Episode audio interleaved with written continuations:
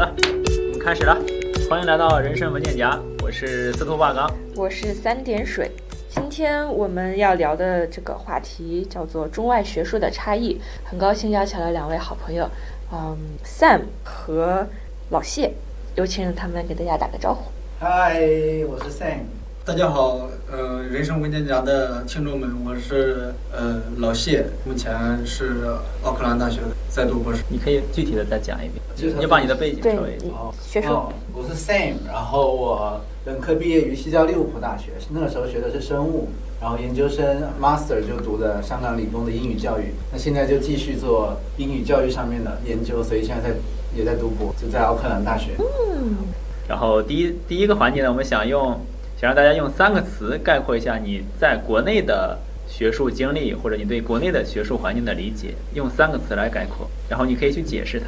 我们要不要介绍一下我们自己的求学经历？对，好好的，我是本科在国内读的，然后本科和硕士在都都是在国内读的，然后呃，硕士硕士毕业之后工作了几年，工作了四年，然后现在在奥克兰大学读博士，是工程专业的博士。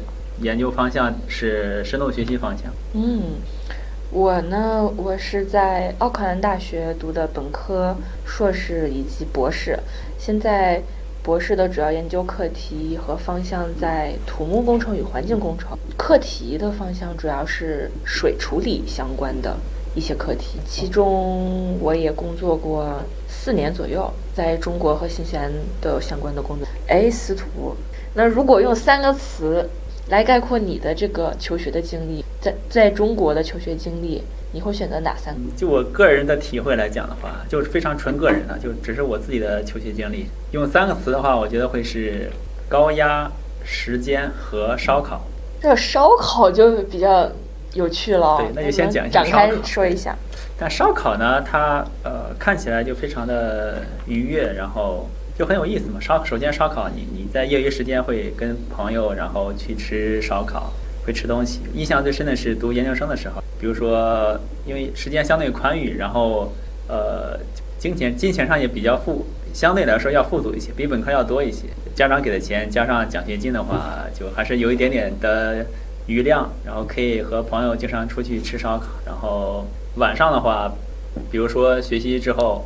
八点九点或者吃个宵夜，对，吃个宵夜和朋友去吃烧烤，然后大家聊天吐槽科研进展不顺利，然后聊一些杂七杂八的，对，会这样的。嗯。然后高压呢，其实之所以吃烧烤，是因为其实，在求学的过程中有一些高压，比如说我自己的经历，有的老师是一个相对强势的风格，然后就会让我我我自己不是那么快的可以适应，然后觉得。有压力有点大，然后晚上和朋友去吃烧烤去消解，大概是这样。因为因为我我自己的体会就完全是就就随机的，因为老师的风格决定了我在读研或者做科研的过程中体会。然后他当然我老师还是非常正直，他只是性格过于强势而已，我可能适应起来有点慢。至于时间呢，就是呃是工作时间比较长，通常早上八点半我们会到办公室，然后首先会打扫卫生。打扫卫生的话，其实我觉得那段时间还挺好的，因为不用学习，跟老师在一块儿不用学习。打扫所有人的卫生吗？公共区办公室的卫生？就办公室的，对。我们我们一个实验室，一个或者一个课题组，大家在同一个办公室，然后大家一起的。哦，一屋不扫，何以扫天下？是吧？对，是是。然后半个小时之后才开始正式的工作，一直到晚上的十一点或者十点，然后会结束。当然中间会吃饭，吃饭，然后吃饭也会聊天。但总的工作时间大概是到晚上的十点或者十一点。幸好你说吃饭，不然我还以为你们不食人间烟火了。对，是我们毕竟也不会光合作用，还是要吃饭的。那 Sam 呢？呃，我的关键词包容、引导、开心。但是我虽然本科是在苏州读了四年，但是我们的系统有点不一样，就西交利物浦很，我觉得偏利物浦少西交一点。最后一年那一年，我才感觉到学术是怎么样，但我不确定那到底是西式还是。但我的导师是荷兰人，我觉得他对我的引导和包容挺。他教我手把手教我怎么 inter note，让我必须用，所以我一直受益。嗯。然后包容就是我那时候对学术啥都不懂，就是连那个 antibiotics antibody 叫做抗体和抗生素都分不太清，所以他还是挺包容的。然后开心就我们在实验室里其实也挺。最后一年我们是非常紧，每天上午八九点到实验室，下午五六点才会出来，晚上再写写 report。但我不懂别的地方这样，所以我不知道我的是不是 typical 的，还是比较不太一样的，挺开心的。我然后他问我为什么选他做导师，然后我我直接说我不是因为对这个项目感兴趣，我只是想选一个外导来锻炼我的口语。他也说嗯非常 interesting，然后 OK 当我的导师，也就这样。所以我对在国内做科在做学术，我也觉得还是不错的。就是我个人的这个西交利物浦的经历来说，生物的经历，听起来其实。跟国内更普遍的情况还是不太一样，因为我的本科好像没有这么细致的指导，或者大多是好像就是一个高中的升级版，然后学习考试也会啊，当然也会做一些那种课程设计或者实验，它好像对工具的使用没有那么的印象，可能太久了吧。中西式的教育风格还是很不同的啊。老谢，你对此有什么看法？或者你的三个关键字是什么？对我的对于我的求学经历。我的三个关键词是轻松、坎坷和现在的享受。这三个关键词也对应了我从本科到硕士到博士研究这三个阶段的一个概括吧。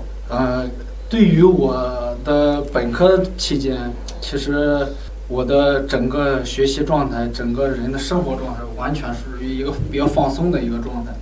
嗯，直到有一天突然说，哎，要考研的时候，突然发现自己。要欠缺的自己欠缺的东西很多，然后要补习的东西也很多，所以在这个考研过程中，嗯，就会就发现了自己很多的这种学习专业知识的薄弱，以及自己呃这个对学习这个态度的一个一个转变，都经历了很多很多复杂的呃过程，才奠定了后面呃这个学习基础的一个提高。然后进入研究生之后呢，然后因为我又是跨专业学习的，所以经历了也是呃不同的学科的一个交叉呃学科的一个研究，然后又从交叉学科，然后再慢慢的转到自己的一个小方向上来。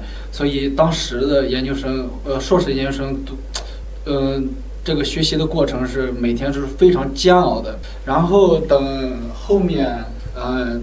进入博士阶段之后，你会发现，之前的这种坎坷、这种煎熬，反而会为我以后的呃，也就是现在的学这个学术研究做了一个非常好的一个基础。你会发现，如果没有当时的那些呃问题所问题的存在、问题的出现，可能你现在走的路，那时候可能是完全是两个方向的。所以。我现在也很享受现目前我的研究课题及我的科研状态，但是得听到你们之前刚才聊的对自己的学习这个经历啊，都感觉你们已经呃在同一个呃层次上面，其实已经超越我很多了，也接触了我当时。没有接触的很多信息，也挺羡慕你们，佩服你们。这一点你可能对我有些误解。我跟你其实情况比较像，我也是在各种转专业中，在各种转专业中，然后升学的。我本科学的是风能与动力工程，是风力发电相关。然后硕士呢，做专业叫做航空工程，但具体做的是航空发动机的控制。就它跟我本科可以说。关系非常的微弱，然后几乎好多东西也都是重新再学习，没有办法延续，然后重新再学习。然后博士呢，又是在搞深度学习，和硕士的其实也是怎么讲呢？八竿子打不着吧，就完全不一样。还是就是不断的在学新东西，然后你重新还要在你学到的东西上立刻去用到一个一个领域或者一个方向，其实还是很特别的感觉。有些差距。对对对对，是的，是的。但不同学科它有不同的。优点和缺点嘛，对对对对，有一些相似性，基础的是一样的，你的一些逻辑都是相同。不都是说科研的尽头是哲学吗？不是神学吗？玄学。现在还不能说神学吗？这个，呃，其实到最后都是要解数学的。如果我用三个字来形容一下我在中国。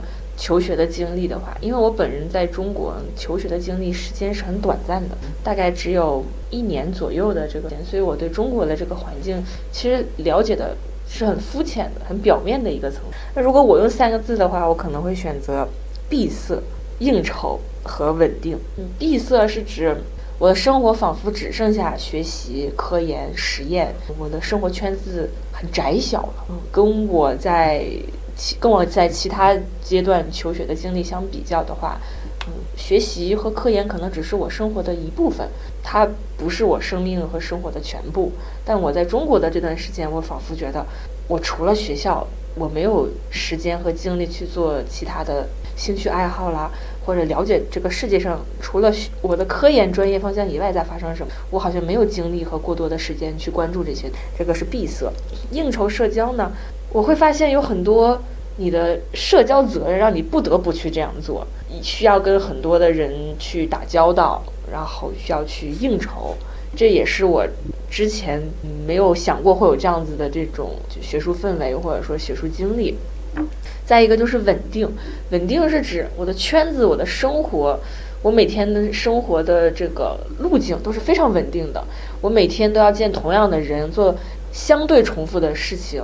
嗯，这个事情也是我之前从来没有想过的。在在我在我在回中国求学之前是没有想过，就是说人的生活是完全被学校、宿舍、实验室框定住了。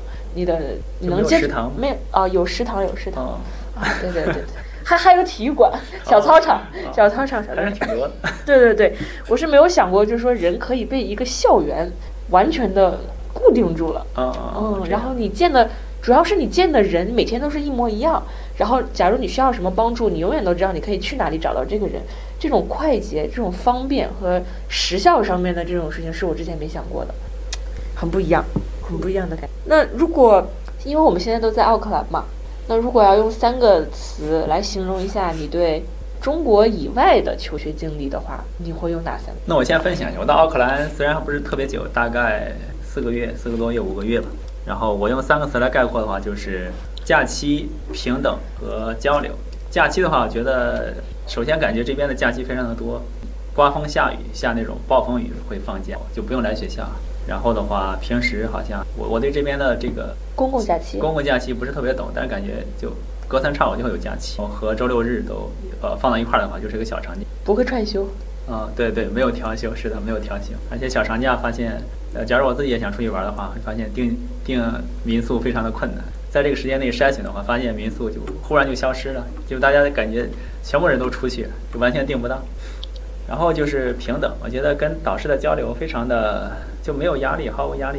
就是交流学术的时候就交流学术，在学术时间之外的话，就他就把我当成一个平等的或者一个另一个朋友来对待。举例来说，我的主导师是印度人，然后比如说我们周三会开会，有一次的话他周四见到我了，然后就大概是下午四五点钟吧，把我拉到他的办公室，我以为要聊昨天的会议内容或者之类这个，但完全没有，他做的就是。给了我一把坚果，然后我吃完走掉，就就什么都没有，就只有这样简单的一个东西。我觉得让那一刻让我感觉跟他交流的非常的舒适。然后的话，对，其实另一个角度也是。过渡到我第三个关键词是交流，这个交流不仅是学术的交流，还有一些生活的交流。他会问你生活上的东西，比如说我们聊完天之后，他说：“哦，你什么时候回家？你应该计划一下你的假期，你假期要应该回回国，还是说出去旅游之类之类。”他说：“我另一个学生也出去放假，然后你也可以计划一下自己的。”我觉得这一点让我感觉还挺。除了学术，他对你的生活也很关心和。对对对，是，他把那个东西当成一个平常，他没有说。不提，或者是你要全部的都要工作，但他会去引导我去规划自己的假期。我觉得这是我之前没有过的体验。生活工作还是要平衡。对对对，是平衡好一点。老谢呢？对于我在这边的学习学习状况来来看，就是这边的科研时间相对来说要宽松，要更有弹性。对于我对科研的一个科研环境的一个认识是这样的。这边的科研环境总体来说是时间上比较宽松，然后在课题研究方面，它选择性也比较广。课对对对，导师导师会给你商量。对，导师会给你几个不同的 topic，然后让你去选择。你呃，但是这个每一个课题肯定都是和大方向和课题组的大方向是相吻合，也这是一个比较好的。另外呢，还有一个比我我感觉是一个比较有。两面性的一个问问题就是，导师这边的导师他不怎么会经常去主动和你交流，你要么是你主动和他交流，要不然是没是没有交流的。对对，需要你找他去交对流，。在这个种情况下，就是我们必须要要有我们自己的主动自主性，自主性。你只有你自己驱动了，驱动自己的这个学习能力，你可能才会每天进步一点点，每天进步一点。需要很自律才可以。对，需要很自很强的自律性才行。你嗯这边导师一般三四点，可能有些老师就直接就下班就就忙自己的事情了。但是啊，他们都是回到家也是继续办公，换个地方工作，可能是怕堵车吧，对因为下午五六点非常的堵。对对对对，这也是我对这边科研环境特点的一个认识想法想法。第三个呢，第三个就是，把你问住了，别紧张。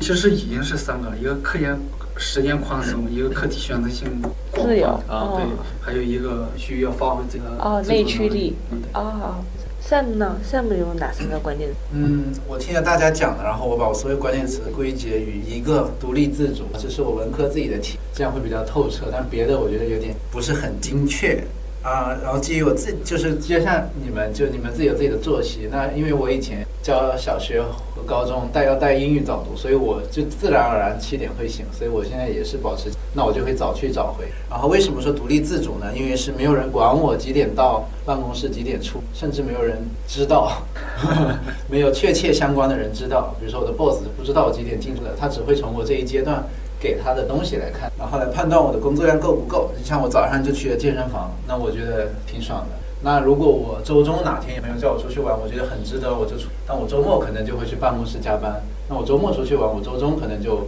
不会再出去。所以我觉得这一部分是挺好的。如果要问我用三个词来形容一下我在海外的，我在奥克兰这边的求学经历的话，我可能会选择迷茫、自由和孤独。迷茫是像刚刚好多人都已经提到了，就是说我们对这个把控啊，呃，课题方向的把控有很大的自主的选择权。那你相对相对，嗯，对。像我是跨专业读博的，我本科是读土木工程与环境工程，啊、主要是做土木工程、土地开发这这一块儿。后来，嗯我的研究生的方向就转成了环境工程里面的雨水规划，啊、海绵城市啊、雨水花园啊一些相关的雨水的处理和雨水的规划这边。等到了我的博士呢，就换到了污水处理，但又不是完全的污水处理，属于污水处理其中嗯微生物的研究这一块。我做的是不懂流催不懂。对硫催化的自氧反消化的细菌的这些研究。等我跨到了微生物这边呢，对我来讲就是一个非常新、非常迷茫的一种状态。那在这种情况下，我对我自己课题的把握是非常有限的，相相当于是一个小学生一样在做一个 博士的项目。对我来讲就是非常非常的迷茫，不知道应该往哪里走，也不知道应该去寻求什么样的帮助，甚至不知道应该问什么样的问题，不知道应该问什么样的科学问题。而在新西兰这边呢，就像刚刚 Sam 说的，大家都是自学偏多，嗯，除非你有特别具体的问题，你才会想要去麻烦别人去寻求帮助嘛。那我这种状态的时候，你甚至连一个问题都问不出来，你更不知道要去问谁、跟谁交流、要怎么样学习。嗯，不像在中国的时候，你的可能整个大的课题组，然后你的师兄师妹，就像刚刚讲的这些同门啊、老师啊，包括还有小老师，他的呃方向啊、领域基本上都是一样的，所以你有很多的人去向很多的人去学习，去观察他们。去跟着他们一起，他们会带领你去走这个课题嘛？在这边，像我们课题组不是这样的，我们课题组是每一个人都是一个不同的方向，所以你要说跟同门之间互相讨论的话，也讨论不出一个什么所以然来，因为他也不懂你的方向，你也不懂他的方向，最多就是一些情感上面的情绪价值，所以很迷茫。自由呢，自由也是。一样的，就像我刚刚说，每个人的节奏可能不一样。那这边的学校啊、老师及环境都允许你按照自己的节奏来，你对你的人生、生活、课题，呃，所有的安排自由度都是非常的大的，也不会有人强迫你去做你不愿意做的事情。呃，甚至说你有这种事情发生的话，你可以去据理据据理力争，为自己的权益去做争取。呃。对，就是这样，这方面的自由让我觉得是非常难得，而且我很珍惜。我觉得我是非常的幸运的。再一个就是孤独，孤独，可能我刚刚也多少提到过了，在这条科研的这个路上，我是我们组唯一一个做这个方向的人。嗯，在这条路上，我感觉到非常的孤独。你不知道你在这条路上。这个进度条是拉到了哪里？你对你自己也没有一个很准确的判断，你不知道你处在了我是刚刚起步，还是我已经走了中间了，还是我马上再努努力一点就见到亮了？你没有一个横向的比较，你只有一个纵向的，你只知道你要往前走，而且你还不知道你走的这个方向是正确与否，所以让我觉得非常的孤独。除了学术上面的孤独，在人际交往上面我也感觉到了很孤，因为这边读书。我读研究生和我读博士都是，呃，研究型的研究生，我没有课，那同时也就代表着我没有同学，我没有一个团体，我没有一个集体，那这一路走来就都是我一个人，所以上学的时候可能很少有人聊聊天，哪怕你不开心啦、难过了、有压力的时候，你不知道应该向谁去吐吐槽，或者是或者说是聊聊天，嗯，吃个饭，你没有一个固定的伴，像。现在很流行的什么饭搭子呀、厕所搭子呀，我没有什么搭子，这让我在生活上也感觉到很孤独。厕所上都要有搭子？就举个例子吧，举个例子。我尿频需要很多搭子。尿尿频得治啊！你这需要整个医院做搭子啊！学习太认真了。对。经常憋着。对，所以说可能我在学校唯一的伴儿，唯一能跟我有交流、唯一能产生共鸣的，应该就是我的导师了。还有，还有我现在养的这些小微生物，对，所以比起我曾经跟我的导师聊过，我说我在这条路上我好孤独啊，而且我没有一个横向的比较，我遇到问题，我遇到了难关要突破的时候，我不知道可以去跟谁讨论这些问题，那能不能再给我找一个伴儿呢？我的老师跟我说了一句话，他说可以，可以给你招个科研助理，也可以再给你招一个博士，你们研究同样的课题，但是你要想的是。在这条路上，你已经往前走了几步了。那再招来的人，他能不能跟你进行深度的沟通和这个交流？我们现在是一个 question mark，我们不确定的。因为来了一个新人，你首先要去训练，对，你要去训练他。那他，那你只能是你来教他。而你想找一个，而我想找一个人来带领我在科研上往前走的话，这是一条很难的，这是一个很难实现的事情。所以。我后来就觉得说，哦，其实说的非常的有道理，在这条路上，就是可能你就得一直孤独的走下去吧。但其实有一个说法，不知道你有没有听过，叫费曼学习，就你在教别人的时候，其实同时是你在学习的过程。对，因为你讲的时候，你不可能完完全全理解的百分之百的透彻。我自己经常在给别人讲东西，发现获得了新的了解，或者说给别人讲的话，我的印象更加深刻，然后理解的会更好。这个不妨一试。是的，于是我的老师有钱，不妨再招个博士生。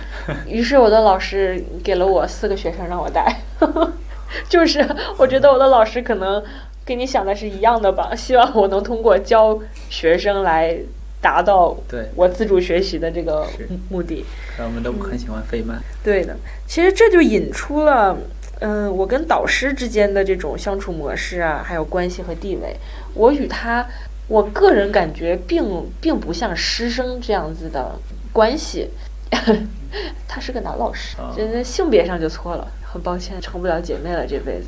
嗯，我跟他的关系更像是，呃，朋友或者是同事或者是伙伴，我们两个一起在为一个项目为一个课题共同努力着，而我是那个。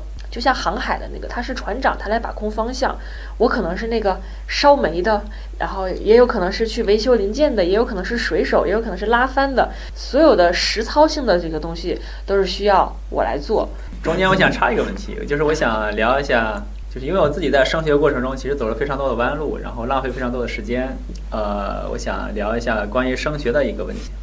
就拿我自己来举例来讲的话，我在国内读的。呃，读的本科嘛，本科完之后考研，考研没有考上，又考一年，然后考了研究生，研究生之后读三年，读三年之后觉得工作了四年嘛，工作觉得不太好，然后呃出去申请博士。申请博士我也是就是像无头苍蝇一样，就完全在乱找。我在网上有一个网站，因为计算机的相关的有一个网站叫做 CS Rankings，上面就是根据近五年，大概是近五年所有顶会的文章进行一个排名，然后根据那个指数进行排名，就是然后每个老师都有他的他网上的链接。我就点进去链接，向老师一封一封的发发邮件，然后去套词。我觉得我的这些方法和方式都非常的僵化和非常的固定，就不太我我自己觉得浪费非常多的时间。所以想跟大家聊一下，是不是你们有没有别的方案或者别的东西可以更快和更好的去完成大家的学习，然后取得更更快更好的取得取得一些进步吧？Sam 有没有想聊？啊，我就知道你可能 Q 我，因为我是。对到眼神了吗？对到眼神，因为他知道我怎么上来的，是没有考。我们之前有聊到很多。然后，如果要绕开考研这条路，确实升学一个是可以大陆直接升港澳，那港澳就直接申请用雅思或者甚至四六级专八。那很多人走这一条，离家又近，又能回家过年，然后其实费用比英美便宜。那所以我在香港那一年花的都不到二十万。然后有的人其实还可以申请，比如说提交利物浦港中文深圳的 Master，那是连出境都不不用出，就直接在大陆完成，而且也不要考，我觉得是挺。然后在香港读的时候，不要考研是什么？是申请啊，因为考研现在其实人数翻的越来越多了，它是非常难，越来越难。哦，所以有有些学校是可以直接申请就可以读了，是吗？是的，对。但是可能有人不知道，所以这期差。有人就大家可以打，然后在香港读书，我觉得有个中西都有。我我做科研的机会也很多。我我那虽然只有一年的 master，但是我在读期间我就当了当了 part time 的 RA，因为 RA 的机会机会很多。毕业以后我又全职当 RA，这个 RA 又给我之后读博加成，而且那 RA 的工资是完全跟我 cover 的。我在香港。Colorful 的，所以我觉得很 colorful 的生活，也不是特别 colorful，是灯红酒绿还是纸醉金纸醉金迷的 colorful，还是五颜六色？工资也太高了，那绝对不够的，那就就一万多一两万的工资，要食堂吃特别便宜，就跟在大陆吃是一样，基本是一样价格，健身房泳池随便用，那我觉得是很坐地铁五折，对。然后这个 RA 的工资带的工资让你做科研，所以很香港是 RA 名额很多，所以我觉得在奥克兰我没有认识那么多 RA。在香港我们在校园里玩做运动，问你是干嘛，很多情况会问到你是 RA，我也是 RA，我们不是啥 PhD 也不是 Master，就是全职 RA。RA 主要是取决于这个组里的经费问题。但我是文科，我们也很多 RA 哦。在奥克兰你遇到遇不到很多的 RA，可可能啊，可能是因为组里面的经费有限。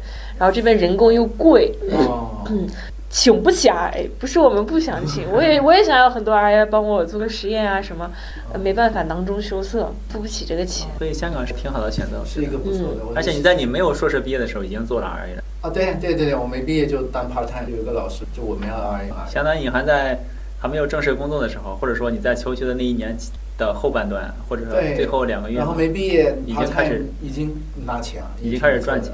这样算的话，虽然说去香港读硕士会多花一点钱，但其实你像国内要读三年，或者有的学校是两年，你可能呃单一年来说你花费会少，但是它时间长啊，总的花费我觉得还是挺多的。其实也也也不少，对，时间成本，时间成本，对，啊新加坡也是，对，而且会丰富你个人的生活的经历，挺有意思的。seminar 都可以参加，都可以听。